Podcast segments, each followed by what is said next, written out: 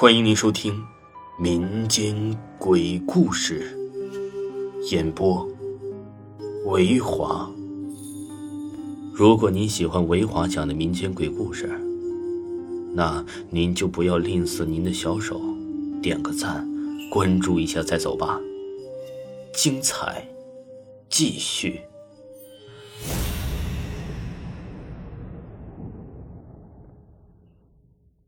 今天给大家讲一个阴兵过道，我亲身经历的一次真实的阴兵过道，让我至今恐惧。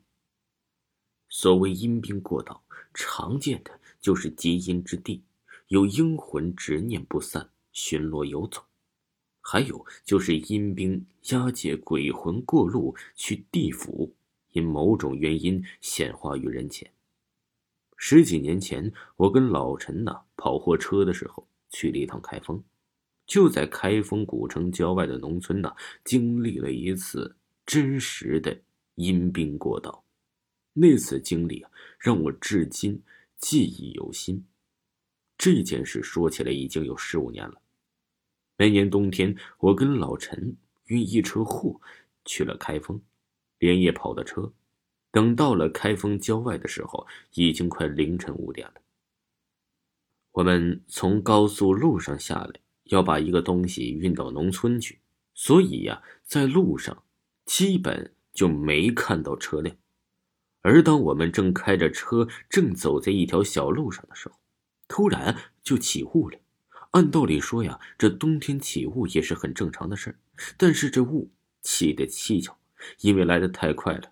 而且瞬间呢，周围的空气就变得阴冷了，隔着车窗玻璃都能够感觉到那股透骨的寒意。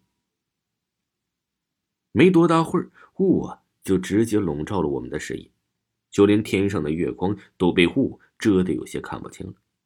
本来呀，这连夜开车疲惫的老陈当即就清醒了，当即就停车了。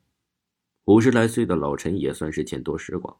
跑了半辈子的车呀，也是经历过很多不同寻常的事老陈说：“这雾来的这么急，而且呀，连带着这气温一下子就骤降，这事儿啊，肯定不简单。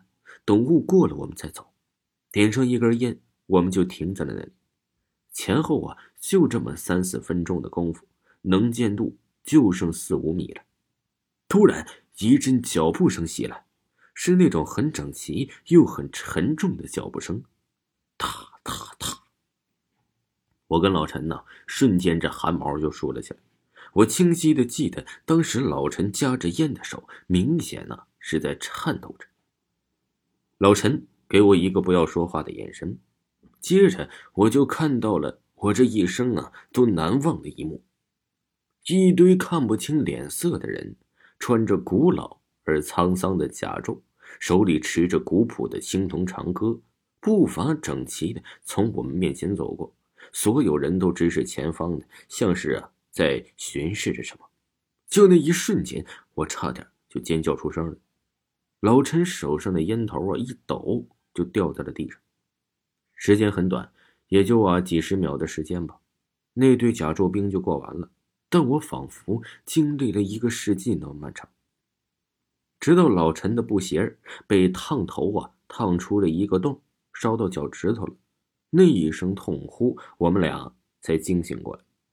雾啊慢慢的散去了，月亮又重新的照在了我们的头顶。老陈深吸一口气说：“我们啊，这是遇到阴兵过道了。等我们把货送到，跟那家主人打听一下，原来啊，我们刚才经过的那个地方。”从前是好几个朝代的兵营。刚回到家，老陈就带我去神婆那里，给画了个符，烧了河水。老陈跟我说呀，遇到这种事情很容易倒霉，所以得让神婆看一下。阴兵借道，这科学上说呀是磁场问题，但事实不大，无奇不有，这也算是个未解之谜了。